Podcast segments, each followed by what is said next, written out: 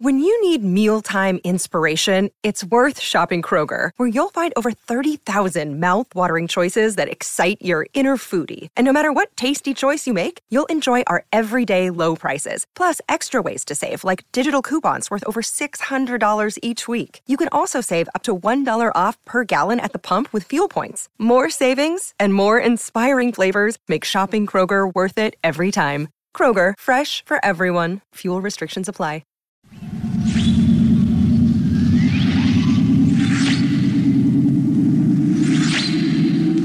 Es la noche del 12 de noviembre de 1833 y la Tierra está siendo atacada desde el espacio. Norteamérica, desde Nueva Escocia hasta el sur de México, sufre un bombardeo de metralla cósmica que ilumina el cielo nocturno al ritmo de 10.000 exhalaciones por hora. Muchos residentes en la parte occidental de los Estados Unidos salen a la calle alarmados por esas luces brillantísimas que caen desde el firmamento.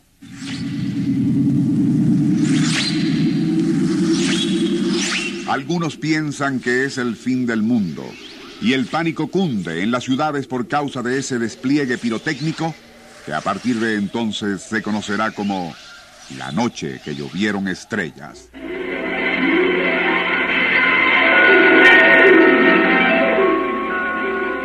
Nuestro insólito universo. Cinco minutos recorriendo nuestro mundo sorprendente.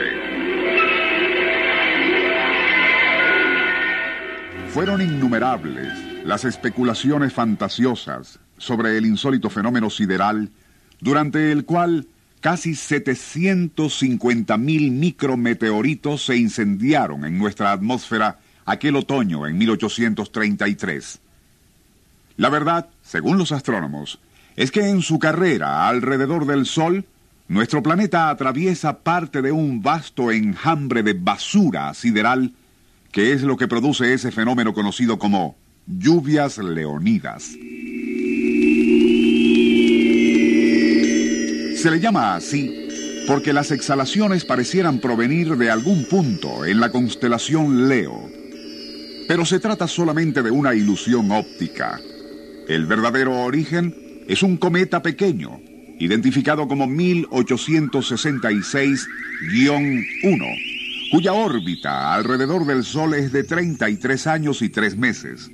Cada vez que se acerca al astro rey, la radiación y gravedad solar disgregan su núcleo, y durante ese proceso va dejando una estela de millones de partículas igual que un automóvil quemando aceite deja una nube de humo. Por cierto que en noviembre de 1800, y encontrándose Alexander von Humboldt en Cumaná, acompañado por su colega von Plan, tuvo oportunidad de ver una espectacular lluvia de estrellas que comenzó aproximadamente a las 2 de la mañana y tuvo una duración de más de cuatro horas en ordenada dirección de norte a sur y a más de 30 grados de altura, todo el cielo se vio inundado por luces celestes cuya trayectoria fosforescente duraba de 7 a 9 segundos.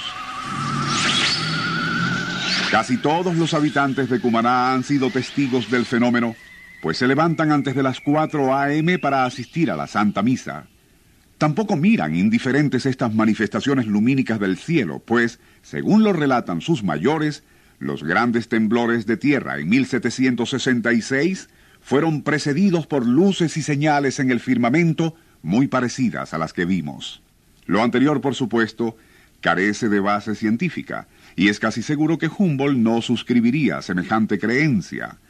Lo que sí es cierto, y se trata de algo que la ciencia reconoce como un hecho, es que durante temblores muy fuertes y terremotos se han visto luces y destellos que parecen emanar de la Tierra. Su color es generalmente rojo y se asemejan a rayos o relámpagos, solo que ascienden hacia el cielo en lugar de caer.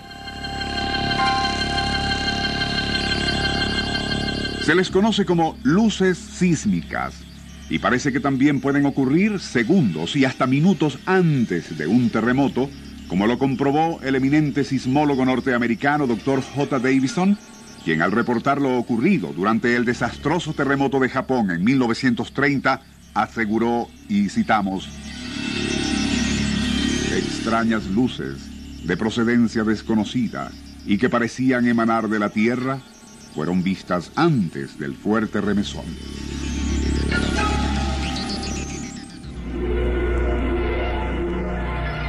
Nuestro insólito universo. Email insólitouniverso arroba unionradio.com.be Libreto y dirección Rafael Silva. Les narró Porfirio Torres.